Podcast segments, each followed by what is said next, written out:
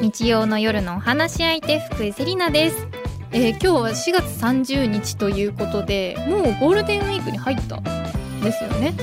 いやなのでね皆さんの休暇を楽しんでいる頃かと思うんですけども私あのゴールデンウィークねあのハネムーンでメキシコに行ってるんですよね。なのでもうあの皆さんこれを聞きながら私は今メキシコにいると思ってほしいんですけどもう超楽しみで。そう。いやでも正直あそんな遠くまで行くの初めてだし若干ちょっとねドキドキはしてるんですけどもあの私はねメキシコにいながらなんかテキーラでも飲んでるんじゃないかと思いながら ぜひね聞いてくださればいいなとどんな気持ちだよって感じなんですけどぜひね今日も楽しく聞いていただけたらと思います。よろしくお願いいたします。さてこの番組「カラフルブーケ」では性別とか年齢とか職業とか一切関係なく普段はなかなか話しにくいこと家族や友達にも相談しにくいこと世の中に対して思っていることなどなど番組を聞いている一人一人がお話し相手となって何でもおしゃべりしていきましょうという番組です。そして今日はこの後すぐ結婚式を通じて LGBTQ の人たちをはじめ誰もが自分らしく生きれる社会を目指すウェディングプランナー原田大二郎さんとお待ち合わせしております。お楽しみに。原田さんは地球一周の旅をされたことがあるというふうにお伺いしたんですがこの地球一周っていうのはこれまた世界一周とはちょっと違うんですかね？そうですね。はいあの、クルーズで、あええの、地球一周をしたんですね。クルーズで地球を一周 まあ、すね。すごい気になっちゃってそれはあの上陸はしてない？あ、上陸はしますあ。上陸するんですねはいなので、えーっと、私が二十歳の時かな？はい。に乗ったんですけど、はい。まあ、いわゆるすごい大きな客船ですよね。ええ1000人とかぐらい乗るようなクルーズ船で、こう、旅をするって。で、その中で、17くらいかな？はい。の寄港地とかに寄ったんですけど、ええええ。なんか僕が乗ったクルーズは、こう南半球。はい。だからアジア、それから、えーアフリカ、はい。それから南米とかに行くような。で、オセアニアとかはい。行くような、こう、やっぱり南半球って結構やっぱ飛行機で行くってなったらなかなか行けなくて、確かにやっぱあんまり2日かけて、ね。はい。3日かけてとかってかかっちゃうのえで、えええ。やっぱなんか自分ではなかなか行くのが大変なところにうんうん。行ってみたいなって思って、はい。それでこう、まあそのクルーズに乗ったんですけど、あそうだったんですね。いやそんなねもう世界一周の旅をしている原田さんですので、はい。今日はたくさん楽しい話が聞けると思います。よろしくお願いいたしよろしくお願ます、いします。さあ改めまして文化放送そして秋田放送をお聞きの皆さんこんばんは。福井セリナがお送りしています。カラフルブーケ今日のお話し相手は結婚式を通じて LGBTQ の人たちをはじめ誰もが自分らしく生きていける社会を目指すウェディングプランナー原田大二郎さんです。よろしくお願いいたします。はい、よろしくお願いします。まず改めて原田さんのプロフィールを簡単にご紹介させていただきます。1983年生まれ大阪出身の原田さん。地球一周の旅がきっかけで環境問題に関心を持つ一方自分のセクシュアリティと向き合う中でウェディングプランナーになろうと決め結婚式プロデュースのレボルボを立ち上げレストラン専門式場ホテルなどこれまで300組以上の結婚式を作り上げ LGBTQ の人たちをはじめ結婚式を通じて誰もが自分の人生を生きていける社会を目指していらっしゃいますまず改めてウェディングプランナーってどんな職業なのか詳しく教えていただけますでしょうか？はい。ウェディングプランナーは、そうですね。あの、まあ、結婚式のプランニングっていうのが、まあ、基本なんですけど、はい。あの、なので、まあ、こう、結婚式場を決めて、はい。そして、まあ、こう、結婚式までの当日のまでの段取りとか、はい。スケジューリングとか、それから、あと、まあ、結婚式ってやっぱたくさんの、こう、アイテムっていうんですかね。こう、お花だったりとか、はい。ドレスだったりとか、ヘアメイクとか、はいえー司会者さんとか引き出物とかってね、はい。たくさんあるので、まあそういったものの、まあ手配とか、それからまあ管理とか、はい。そしてまあもちろんね、あの結婚式をするお二人が安心して当日を迎え入れるっていうことをしっかりサポートしていくっていうのが、まあお仕事であります。いや実は私も今結婚式の準備中真っ只中はい。なんですけど、本当にプランナーさんにもうお世話になりまくっているというか 本当にもう対応が早いですし優しいですしもうなんか私たちがどんなにあのわがままを言おうと笑顔で迎えてくださって私はもう本当に頭が上がらないのですけれども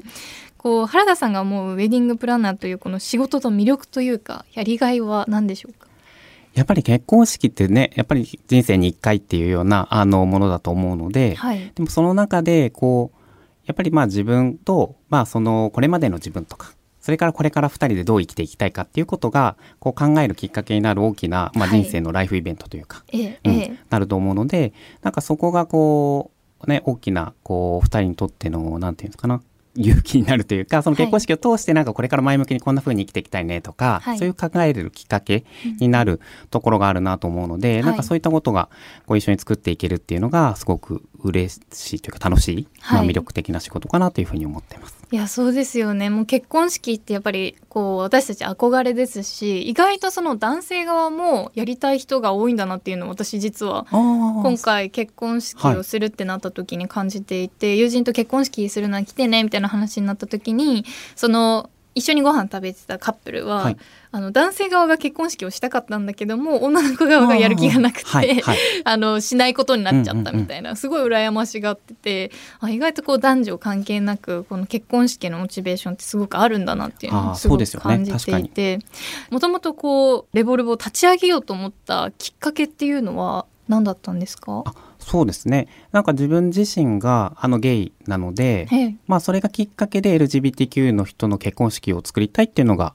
まあもともとあったんですね。はい。なので、まあ、あの、それがあったので、まあ、いつかは自分でやっていくっていうのが、こう、きっといいんだろうなと思ってたので、それで、まあ、ええ。レボルボっていうのを、まあ、自分で、はい。あの、始めようと思いました。そうだったんですね。やっぱりこう結婚式に対して憧れがあったりとかそういうことだったんですかね？いや、実は、はい憧れはなかったんですよね。そうなんですか？ダメ それはまだ今はい。なんか結婚式を自分がしたいとは思ったことがなくええええいや私はてっきりその結婚式をしたいけど、あの今日本にはそういうシステムがなかったから、こうっていうことなのかなって思って。たんですけど、い。や、でもやっぱり日本ではね、同性婚ができないじゃないですか、今の日本の制度だと。だからやっぱりその、ロールモデルを見てこなかったんですよね。うん。そういう人がいるとか。はい。うん。だけどまあ、法律的な結婚はできなくても、まあ、結婚式ができるっていうことを作っていけたらいいなっていうふうに思ったので、うんそれでまあ自分でやっていくのがきっといいだろうなって、まあ会社勤めとかはいよりは、うん。なのでそれで始めようかと思ったんあです。そうだったんですねなんかこう結婚式のプランナーさんってこうウェディングに関わりたいって思って入社したり、そういう方が多いのかなって思ってたのでなんかこう意外と願望がなくてもこうすんなりやりたいと思ったらこうできたりとか今お一人でやられてるんですか？あ、そうですね。はい、はい。じゃあえそれめっちゃ大変じゃないですか？えだってえちょっとあ後で話しますね。いやいや私今めっちゃ準備してるのでいやこれ絶対あの設営されてる方とかプランされてる方めっちゃ大変だろうなって思うことがすっごい多くあるんですよ。なので一人でやられてるってものすごいなって今思ってまあ、でも、まあ、一人とは言っても、まあ、もちろんね、協力いただくパートナーっていうのはね、はい。あの、いるので、一緒に、まあ、もちろん協力していただいたり、あと、はい。貸していただく会場さんとかね、ええええ。とはもちろん、連携を取りながらやっていくっていうところはあるんですけども、はい、ちょっとあの私のわがままなその結婚式のプランを後でぶつけようと思いますので ぜひよろしくお願いします。この後もまだまだお話伺いますがここで一曲お送りします。思いの丈で産声福井セリナがお送りしています。カラフルブーケ。引き続き結婚式を通じて LGBTQ の人たちをはじめ誰もが自分らしく生きられる社会を目指すウェディングプランナー原田大二郎さんにお話を伺います。よろしくお願いいたします。はい。よろしくお願いします。えー先ほどもお話しした通りあの実は私も今まさに結婚式ウェディングプランを練っているところでして純粋に私が今お客さんにとって原田さんのところに結婚式の相談を行ったとして、こうどういうふうに相談に乗っていただけるのかこうオンエアでリアルなシミュレーションをしたいと思います、はいお願いいたします、はい。お願いします。かなりこうこだわりが強い方なので まずあの可能なのかどうなのかっていう、あのこととか金がかかる金がかかるとか言っちゃった あの費用が かさむのではないかとか思ってるんですけどもまず私はザ結婚式ホテルでバーンみたいな私が主役バーンみたいな感じじゃなくってあのみんなで楽しめるように、この一つのでっかい家を貸し切って朝までパーティーがしたいんですね、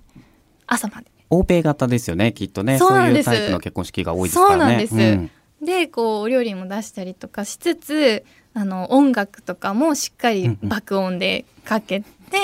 あの楽しみたいというところがありましてまずそういうのって日本だと可能なんですかね？ね、なかなかこういった専門式場とかホテルさんとかだとね難しいので、そうなんですよ。っていうかなぜあのすごい気になってたのが、時間短いじゃないですか、はい。例えば2時とかに集合したら、まあ、大体、まあ、お開きが2時に集合することないですかね？4時4時集合とかで7時とかですかね。そうですね。もう結婚式のパーティー自体披露宴とかはもう2時間30分とか3時間ってもう基本そうですよね。決まってるんですよね。あのお料理コースみたいな時間ですよね。でそそれで500万とかかかるじゃないですか、あのちゃんとしたホテルだと、なんちゅうこっちゃとすごい私は。ね。そうなんです。なんちゅうこっちゃ高額商品ですそ。うなんですよ。時間単位やばって。もうもう単価でぐすぎるってすごく感じたんですけどえこれ泊まりとかのプランだとじゃあそのホテルでやろうとかになったらものすごいお金になっちゃうわけじゃないですか。えだって3時間とかで500万円なんだから1時間もうやばいことになるじゃないですか。ね。どこのセレブだっていう話になっちゃうじゃないですか。だからそのまあ、例えば同じぐらいの値段でこう一棟貸し切りでみたいなことはできるんですかね？そうですね。だから、そういう一棟を貸し切れるような場所をやっぱりね、ご結婚式場じゃなくても探してきて、はい。やるっていうのが結構現実的なのかなっていうふうにええええ。思ったんですけど、あはい。あのすごくあの理想なのがお外にガーデンとかで。こうガーデンとかでこう椅子を置いて、はい。お花でこうアーチを作って、そこでこう式を挙げるみたいなのがすごく理想なんですけど。いいですよね。すごい可愛くないですか、あのイタリアのアカウントばっかり見てて私。でイタリアとかだとそういう式の方が普通なんですよ。あそうかもですね、はい。やっぱりなんかこう欧米だとやっぱ結婚式場みたいなことがやっぱそんなに少ないと思うので、ええあとやっぱりこう式場から選ばないんですよね。こう日本だとやっぱりこの式場であげたいとかこのはい。ホテルであげたいとかってはい。決めるんですけど、やっええ。ええぱりこうプランナーを探してきてその人と一緒に場所から探していくみたいな。うわあ素敵。いなんかそういうスタイルがやっぱ多はいくいいんですよね。うん。や私もそっちの方が合いそうですよね。すごく合いそうだなっていうふうに思います。で一回あのその日本のザ結婚式じゃないのでやりたいと思ってこうお話いろいろお伺いしたことあったりするんですけどなんかその武道園とかあはいはいはい。なんかそういうところでやるのもすごく確かに確かにワイナリーみたいなね、はいとか併設してたりとか。いいなと思っていて例えばそれお外でやるみたいな感じになったとしたらこうのこの式の最中のコンテンツとかってこうどういうのがこう来ていただいた方とかに喜んでもらえたりするんですかね？なんかこうやっぱり結構ありきたりといえばありきたりなんですけど、うん。やっぱりでもふねこうパーティーする2人はい。のことをやっぱ知ってもらうっていうのはやっぱすごい大きなコンテンツかなと思うので、えええやっぱりなんかそうゲストから紹介してもらったりとか、はい。なんかまあスピーチみたいなのってねやっぱもちろんよくあると思うんですけど、まあそうじゃなくてもやっぱりこういろんな人が来ているのでたくさんの方からこうインタビューしてもらったりとか、はい。反応いただくっていうのももちろんいいと思いますし、ええええ。逆にやっぱ2人からゲストを紹介するっていうのもはい。あのやっぱりどんな人がね自分とつながってるかっていうのが見えてきて、はい。あのそれがやっぱりこう来てよかったなってやっぱ思ってもらえるっていうのが多い危機かなと思うんですよ。確かにこの私たちからゲストを紹介してゲストにこっちから触れるっていうのあんまりないですもんね。なかなかないと思うんですね。うんうん。うんうんあと私がすごくいい最初の方やりたいと思ってたのが主催2人の夫婦のあのダンスタイムっていうのをすごいやりたいってはいはい。最初思っていて、あのなんかダンスフロアがある結婚式が海外多いような気がするんですよ。でそこでまず私たちがファーストダンスファーストダンスをした後にめっちゃ仲いい夫婦とかに入ってきてもらう入っていうのを最初私が考えたんですけど あの誰も踊ってくれる人がいなくてあのなしになったんですよ。踊れそうな人がいないっていう踊れないですっていうのであのすごい断られてなしになったんですけどそういうのは日本でやっぱあんまない。やっぱちょっと少ないですよね。うんうん。やっぱりなんか海外のやっぱ本当結婚式見てるとやっぱダンスしてる動画とかすごいインスタとかでも多いと思うんですけど、はい、逆にみんななんで踊れるのっていう。私はもうあの自分で練習していくぞっていう気がままままだったんですけどでも冷静に考えてなんでみんな踊れるんだろうっていう、ねそういうのを義務教育であるんですかね。どこでやってるんですかって感じですよね。でもああいうのの場所を設立するにしてもあれなんですかね。ちょっとこの台のお金がかかったりとか、まあ確かにそうですね。うん。まああと別でやっぱフロアをちょっとねはい用意したりってことはやっぱあるかなと思うので、そうですよね、でもやっぱりこう費用面ってすごくこう自分の中でも結婚式を挙げる方たちの中で問題になるポイントだと思うんですけど、はい。こう無駄な費用をかけないでこう節約しつつクオリティを下げないっていう風にするためにはこう気をつけるポイントとかってありますか？あの一つはやっぱりこう会場さんとか、まあ、担当のねプランナーさんにやっぱりこう持ち込めるものは何かっていうのは結構はっきり聞いた方がいいですよね。あ。これ持ち込んでいいんですか？って、はい。やっぱ会場さんはやっぱり言ってくれないので、はい。言ってくれないっていうかねこうやっぱそれを通してこう売り上げがってところがね、利益があるので、ええええ。なのであれもこれもとは言わないのでこうやんわりグレーな感じで多分言ってると思うので、あれこれってできるんでしたっけみたいな感じで言うとあそれ大丈夫ですよとかいいですよとか、これはちょっとダメなんですよとかってなると思うのでね。やっぱそこはこうね言うといいかなと思いますし、はい。あとはなんかまあ人なんでやっぱり「お願いします」とかって言えばもしかしたらこうちょっとね、ご利用するかもしれない、ね、ご利用したり、はい。ちょっと定石に確認しますみたいなこともね、あるかもしれないんで、なんかこう、プランナーとはね、仲良くしてるときっといいかなとは思いますよね。そうですよね、私すごく驚きましたそのシステム。あの持ち込みに料金がかかるうですすよよね。でホテルとかのあの えあれややばくないですか？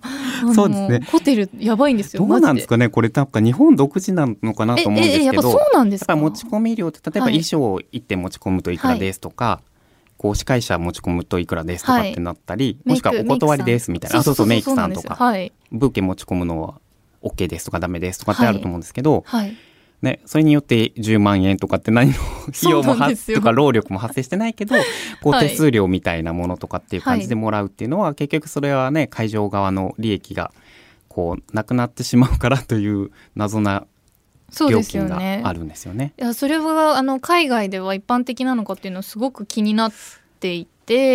私もまずメイクさんをずっと自分をやってくださってる方がいたので、絶対その人にやってほしいと思って、メイクさんその方にしたんですけどいくらだったかな？もうちょっと忘れちゃったんですけどとりあえず10万円以上は。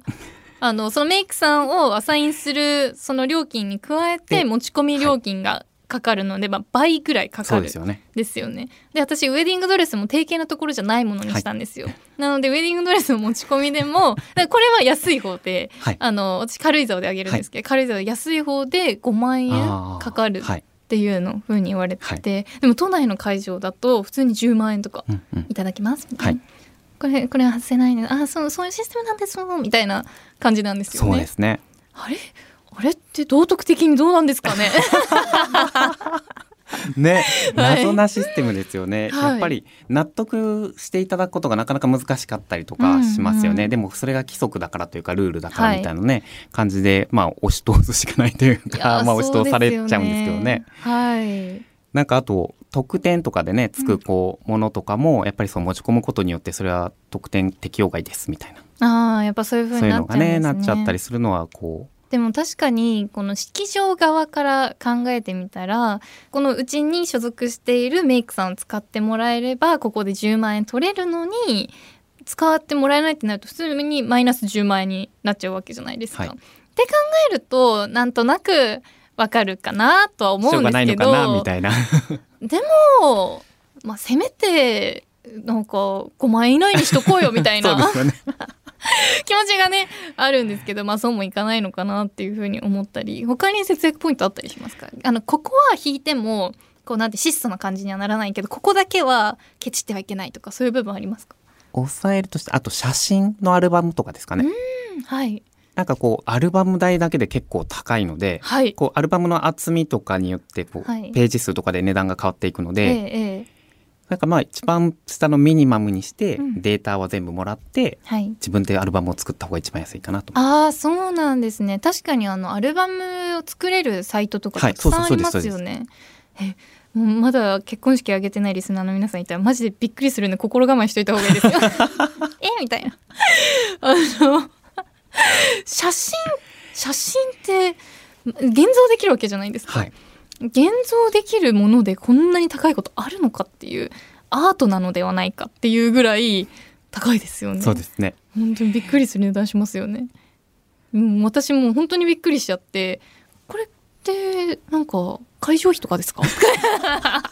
聞いちゃいましたもん間違えてあの隣に会場の話がこう同じ書類の上に載ってたんですよ、なので「あこれ会場費とかですか?」って言ったら「あアルバムの値段です」って言われて「あ。アルバム?」みたいな。っていう話をしたのをすごく覚えてます。確かに。ああとでも見積もりを結構しっかり見た方がいいですよね。なんかこう、はい。こう打ち合わせをこう重ねていくうちに勝手にってわけじゃないんですけどなんか、はい。あこれって何でしたっけ？みたいなのがやっぱはい。りあることあると思うので、ええ項目がすごいたくさんあるので、はい。なんか別に悪気があってとかじゃなく、うん。こうあこのタイミングでこう入ってくるってものなのかもしれないですけどええ多分ええ。聞いた方がね気になったことは聞いた方がいいかもですね。もしかしたらそれデフォルトじゃなくてつけなくてもいいものかもしれないので、はい。あそれだったらなしでいいですっていうふうにお伝えすればね、そうですよ反応できるとね思うので、逆にこう言えない方とかもいらっしゃるじゃないですか、そうですよね。そうするとつけ込まれますよねきっと。そうなんかしれっとこはい。うもともと入ってるものですよみたいな感じで出てくると、そうですよね。最初なんかこうテンプレートみたいなのがあるんですよね、はい。きっと。ねそうですねでそこでテンプレートがあってあ私にはこれいるわいらないわみたいなのをちゃんとやった方がいいそうですそうです。わかりました。一応私もあのあのチェックしようと思って私と彼とでエクセルに書き込んで あのダーってまず今提示されているものをこう書き込んであれこれってなんだっけみたいな。えいらないんじゃないみたいな。で消して金額出てくるみたいなのを今やっていてなんかでもそれぐらいシビアにやらないとやったそうですね。ね。方がいいと思います。やっぱり、うんあのどんどんどんどんどうしても上がっちゃうので、はい。あれ人数がふ減ったのになんか増えてるとかね。なぜだ それは。うそう10人ぐらい減ったと思ったからもっと安くなるかなと思ったら、あ はい。れ？見積もり出してもらったらまた高くなってるみたいなね。おかしいですねそれはよくあ完全にるあるだからなんかこう注意した方がいいですよね。注意した方がいいですね、はい。本当に金額が大きいからこうなんていうの自分の感覚もちょっとバクってくるそうそうなんんですよね。ね。どうしてもそうなっちゃうので、まあしょうがないかとかあとはね、はい。なんか一生に一回だしとかって思ってくるので、はい。ブレないようにしていかないと、やっぱり確かにつけ込まれちゃうっていうところはあるかなと思うので、はいわかりました。ちょっと最後まで気を抜かずに、はい。まあ敵じゃないんですけどめちゃくちゃお世話になってるので,、はい。あの全然敵対視はしてないんですけど、まあ、あの無駄なお金は使わないように、はい。しっかり最後まであの厳しくいきたいと思います、ありがとうございます。この後もまだまだお話を伺いますがここで一曲お送りします。マックルモライアン・ルイスでセイムラブフィーチャリングメアリー・ランバート文化放送秋田放送をお聞きの皆さんの週末にちょっとした彩りを福井セリナがお届けしています。カラフルブーケ。引き続き結婚式を通じて LGBTQ の人たちをはじめ誰もが自分らしく生きていける社会を目指すウェディングプランナー原田大二郎さんにお話を伺います。よろしくお願いいたします。お願いします。さて原田さんはご自身のセクシュアリティについてレボルボのホームページで次のように綴っています。あの日見た景色。はじめに一人の男の子の話をしますその子は長い間本当の姿を隠しながら生きていきました。そうしなければならずいつもどこか孤独でした。彼はある時周りの人たちに伝えようと決心しました。もうこのままでは先に進めないと思ったからです。時間をかけて心の準備をしてまず近しい仲間たちに伝えました。仲間たちは伝えてくれてありがとうと言ってくれました。といった感じでこれはまだ前段階のこの前段の部分だけなんですがこのように綴られていて改めてこのご自身のセクシュアリティに気づいたのはいつ頃どんなことがきっかけだったんでしょうか？そうですね。私自分のセクシャリティに気づいたのが高校2年生の17歳の時です。はいなんかその前に女の子と付き合ったこともあったんですけど、ええええなんかちょっと違うかなみたいなことがあっえて、うんはいそんなに好きとかちょっとよくわかんないなみたいになって、うんうんうんまあこう別れたりしたんですよね。はいででその中でなんかまあその後こう普通にこうテレビとかこう雑誌とかでこう自分が目をこう追っかけるのがあ男性なんだと思って、はいあそれで自分のセクシャリティに初めて気づいたんですね。うーん、うんそうだったんですね。まあ実際そういうふうにこうセクシュアリティに気づいた時にどうしようっていうふうに戸惑ったりとかそういうこともあると思うんですよ。なんかこう気づいた時の気持ちってどんな感じでしたか？その時はあそうかっていうかなんかこう、んすごい嫌だなとかなんかこう自分しかいないんじゃないかみたいなことは思ったりはしなくて、うん、そうだったんですね。妙に納得なのかはい。なんか自分の中でももしかしたら腑に落ちるところがあったんですかね。あ、そうだったんですね。こうモヤモヤしてたのがこう、はい、パッあそうとそうそうそう晴れたみたいな感覚だったんですかね。まあ実際その気づいてこうなお仲間にこう打ち明けられたということで。お話をしようって思ったきっかけって何だったんですか？あのもちろんなんかこう友達とかにはカミングアウトはねずっとしてきたんですけども、はいまあこの働いてる仲間にはこう伝えてなかったので、ええええ。でこうまあ仲間の中でこうにはまあ伝えてる、まあ、人ももちろんいたりはしたので、はい。なんかその中でこう友人が大ちゃんの重荷を取ってあげたいみたいな、うんなんかそうやってこう隠して生きてるというかねなんかこはいうしんどい思いをしてるっていうのはしんどいよねっていうことで、はい。でなんかそれでこうカミングアウトをする場を作ってくれたというか、えー、優しいですね。いやでもちょっと緊張しませんでしたか？こう自分をさらけ出すようで。緊張ははい。すごかったですね。そうですよね。やっぱりなんかでもまあそれを受け入れてくれるまあ仲間ではあるとはもちろん思っていたので、はい。そう。でまあ周りのねその友達とかもサポートしてくれてそういう機会を作ってくれたので、まあこう働く仲間にはそこではい。伝えるっていうようなことがあって、うん。それはどういうふうにこう前置きをするんですかね？お食事会とかでちょっとお話がありますみたいな。いやなかなかこう大々的な 感じじゃないですか。こう改めて会を開くってもうそもそもこう自分をさらけ出すのってすごく難しいことだと思うんですけど、改めて食事会を開いてあの並んでもらった上で話しますみたいなのってすごい緊張しませんか？あでもだからその一人の友人のあの送別会の時にはい。その最後に組み込んでくれたっていうか、うんそうだったんですね、実際そのお話しした時に皆さんのこう反応はどうでしたか？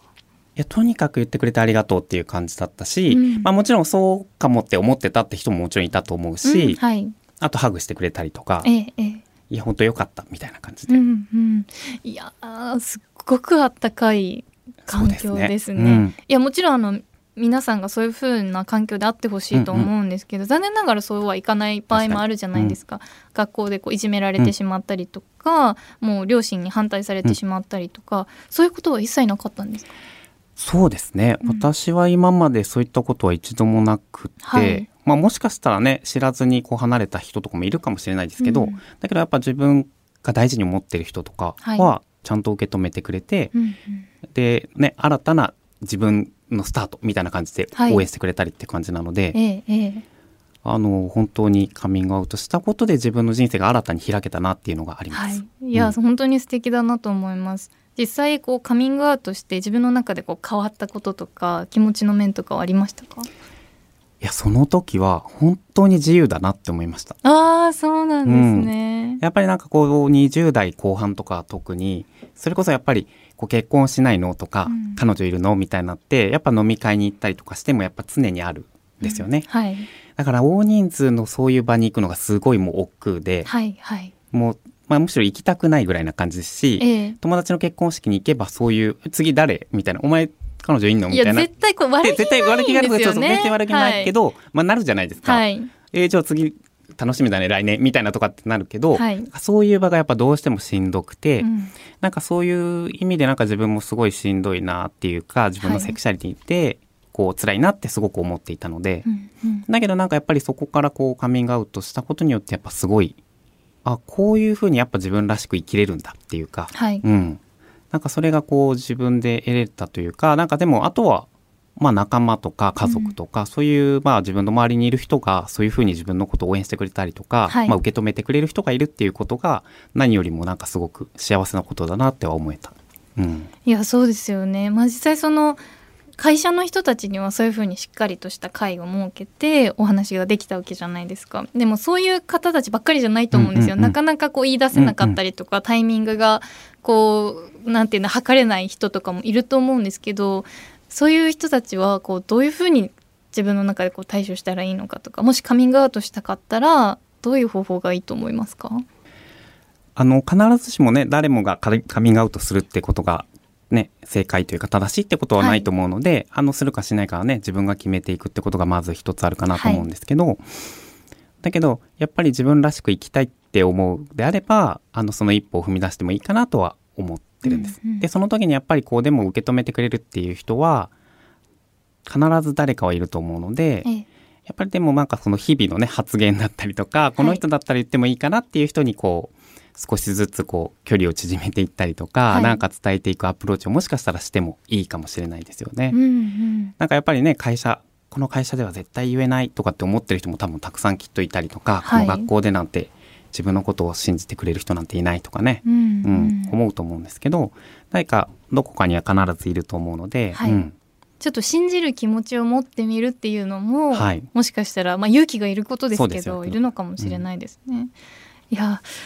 どうなんだろう。自分だったらって思う時がたまにあるんですよ。自分だったらどういう風なこう打ち明け方をするか。多分私はこう言いたくなるタイプ。自分を分かってほしいって思うと思うので言いたくなるタイプだと思うんですけどあの友達とかにはもしかしたらさらっと言えるかもしれないなと思っていてでももう両親ってすごく難しいと思うんですよ。両親にどういう風に打ち明けるのかとかそのそれこそタイミングとかって難しいなと思うんですけど原田さんこうご両親にお話しされる時はどういう風にお話ししましたか？両親が一番本当に人生最大のカミングアウトでしたね。いやそうですよね。もう本当に、はい、あの実家が大阪なので、うん、まあ、東京住んでて大阪に帰った時にだったんですけど、まあ、用事があって、まあ、あの行ったタイミングでっていう感じだったんですけどでもその年の何て言うんですかね自分の今年の抱負みたいなやつにこう職場の仲間と家族にカミングアウトするっていうのも決めてたのでわあそうなんですねなのでもう最最後の試練みたいな感じで、はい、ですよね。大きな壁が最後に 一番最後に残ってるみたいな。タイムリミットめっちゃあるじゃないですか。やばいここ来たみたいな感じだったんですけど、はい、いや家でまあ両親がいるところでまあ伝えたんですけど、はい、まあでもあの2人ともまあ驚いてはいたけどもまああの受け入れてくれたというか、はい、まあ、あんたがあんたでねいいんじゃないみたいな感じだったので。でまあまあでもなんかむしろ母親とかはなんか分かってるんじゃないかなぐらいに思ってたんですけど、えええそうですよね。長い時間過ごしてたら友人も気づくぐらいですから。なんかね、はい、そう思ってるんじゃないかなと思ってたんですけど、うんうん、でもやっぱり驚かれてたんですか、ね、そうですね、うん、うん、いやえそれってどどういう食事の場 食事が終わり、はい、そうだ多分そこが皆さんどんどん時間がじゃないかな。迫ってきて。あの決めてたんですね。どどこで今日この日のこの夜に言わないとっていうのがあったので、はい、えー、プロポーズみたいなでもでもそんな感じだった。か父親はあの言おうとしたらでも言えない、はい、ちょちょっと話があるんだけどみたいな感じで言ったら「うん、何?」みたいな「もう寝るけど」みたいな感じで言われたりしたんですけど。はい、いやちょっとみたいなったらなんかお父さんは結婚やみたいなこと言うから いや結婚まあむしろ逆逆じゃないけど 逆かもな逆まあ、うん、みたいな。かな、はい、みたいなむしろ、みたいな感じだって、えー、え何よみたいな感じで言われて、はい、でまあ意を消し、はい、消して言ったんですけど。あそうだったんですね。なんかこうその寝ようとしてたお父様はこう第一声どんな感じだったんですか？うん父は黙黙ってたとか驚いてたかな。母は、うんうん、まあそうかみたいな感じだったんですけど、ええ、なんか母はまあなんか産婦人科の看護師だったし、え、なんかいろんな人がいるってこともまあなんというか分かってたと思うので、はい、いろんな人が生まれてくるというか、うん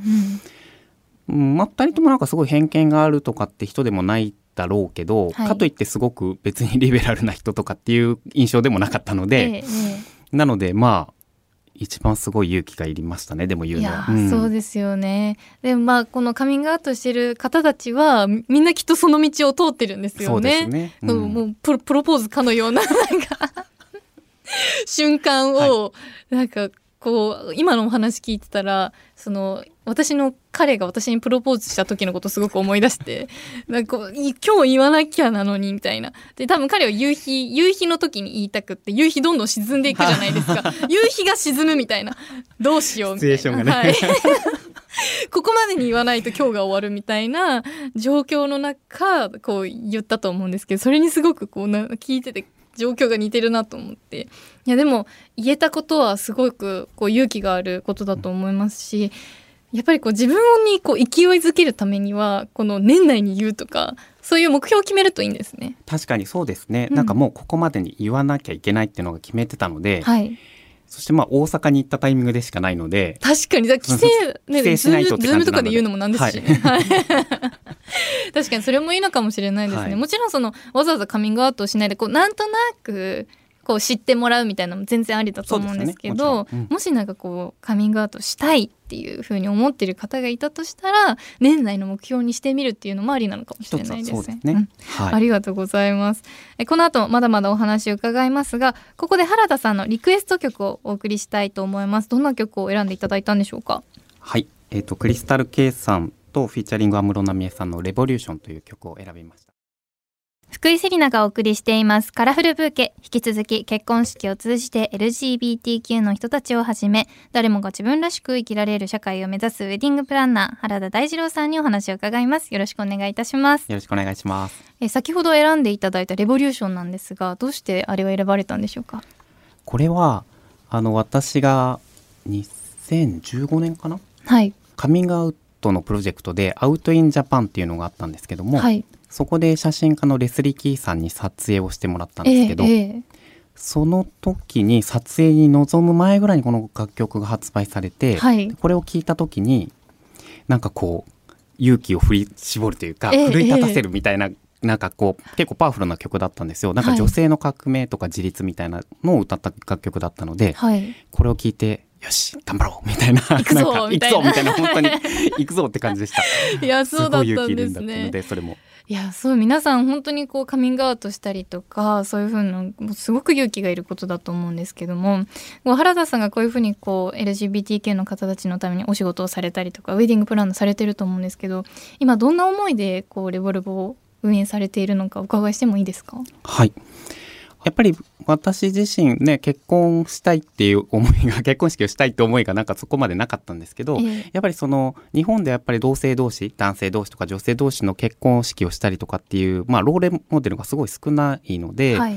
なのでやっぱりそういう人たちをたくさん作っていって可視化していくことで、なんかこう自分もそういう人生をね辿っていけるというか結婚はまだ今すぐできなくても結婚式をしたりとか、パートナーとこういうふうに生きていくっていうことの未来を描けるんじゃないかなと思って、はい。やっぱり自分がそういうふうにこう自分の先の未来を描けないっていうことがやっぱりすごくしんどいなって思っていたので、はい。なんかこうやっぱり若い人たちにそういった希望というかこう思い描けるようなものを作っていきたいと思ってやっています。いやすごく素敵ですねあの私も今結婚式の準備をしていて、まあ、大変なこともあるけれどやっぱりすごく楽しいんですよ。うんでまあなんかこう男性も女性も結婚式ってこう一つのこうなんて言うんですかねターニングポイントになったりとか、けじめになったりとかもするじゃないですか。そういうのをぜひあの別に性別関係なくなんか同性だから異性だからとか、そういうの関係なく本当に皆さん楽しんでほしいなって私もすごく思うのでぜひあの悩んでる方がいたらねあのレボルボにご連絡していただいて楽しい結婚式をね挙げていただけたらなっていうふうに思います。えそれではあのコーナーに移っていきたいと思うんですけれどもここからはトレンドブーケをお送りします。世の中を明るく彩る最新のトピックスをご紹介。今回のトレンドキーワードは LGBTQ 研修です。実は原田さんは学校などで LGBTQ の研修や授業なども行っているということなんですがこの研修はあのきっかけはどういうことだったんでしょうか？初めて研修をしたのは自分の母校の高校に呼んでもらったのがきっかけだったんですけどったんですね。でそれでえっとまあ授業、まあ、人権学習の一環で、まあ、こう当事者と出会うっていうのタームのところで読んでいただいて、はい。でその時はもう生徒たちがすごい結構積極的なので自分たちで準備の授業をして原田さんをお迎えしますみたいな感じですごいウェルカムで、すごい迎えてくれてはい、でその後もそのまあこう人権学習で発表会をしてみたいなそれをまあフィードバックしてくれたりとかっていうようなことがあったんですけど、はい。でまあその後もそういったことしたいなと思ってる中であの NPO のそういった LGBTQ の、まあ、出張授業とか出前授業をやっているところの、まあ、講師になる研修を受けたんですよね。はい。でちょうどそれでもコロナの時だったので完全にオンラインでうん。やってたんですけど、ね。まあ、結構全国に10人ぐらいかな、はい同期のメンバーがいてでその研修を受けてで、まあ、小学校とか教職員とか小中高とか、い、ろんなところに、まあ、行ったりとかしています。うんそうなんですね。いや実際この研修っていうのはどういうことをやられているのかっていうのすごく気になるんですけど内容はどんな感じなんですかね？あの、まあ、学校とか自治体とかもちろんご要望によってなんですけど、大体でもやっぱり多いのは、まあ、多様な性とは、みたいなとか、LGBTQ とは、とかっていうことを、まあ、基本的なことを、まあ、学ぶ、そして当事者と出会うっていうことが、大体は1回目の最初の一歩といいますかね。はい。うん。として呼んでいただくことが多いです。なのでうん。はい。なので、まあ、こう LGBTQ とはっていうところから、まあ、教えていくこともありますし、はい。うん。確かにそうですよね。その LGBTQ とかその性に関することって、まあ、もちろんその最近ではこう授業で取り上げられたりとかそういうこともあるかと思うんですけど実際こう先生に教えられるのと当事者に教えられるのとでは全然感覚が違うと思うんですよ。それこそ私もあの以前性教育って中学生の時に授業で普通に受けてた時ってこの本当に右から左ポインって感じだったんですけどあのそのコンドームとかを実際に持って現れたそのお医者様の先生とか講演会をしてくださった時ってすごく印象に残って本当に現場の方にお話をしてもらったらすごく頭に残ってあしっかり気をつけようって思えたことがあって。やっぱり当事者の方に出会うっていうのはすごく大事なことなんだなっていうふうに感じてます。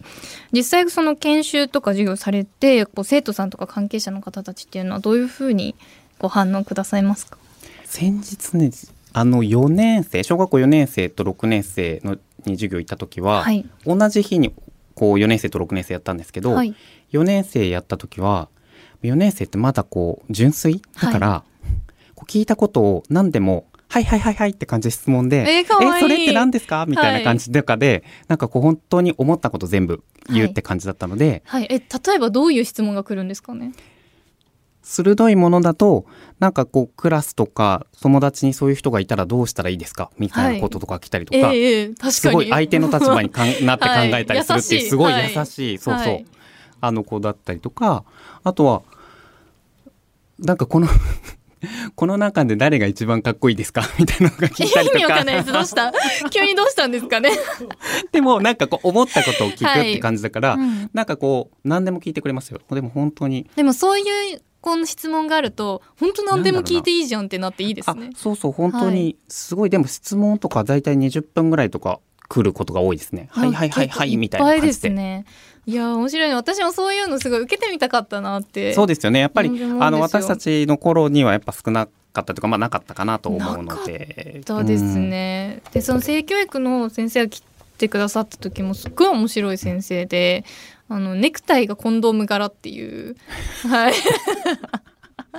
であの鬼は外福八みたいな感じでコンドームをこう投げなステージの上からこう投げまくるみたいな先生でめちゃくちゃ面白くって。でもやっぱりこう性教育の話ってやっぱりそれこそ6年生とかなんで恥ずかしいじゃないですか。でももう面白さで吹っ飛ばしてくれるっていう先生が来てくださってすごく印象に残ってるんですけど、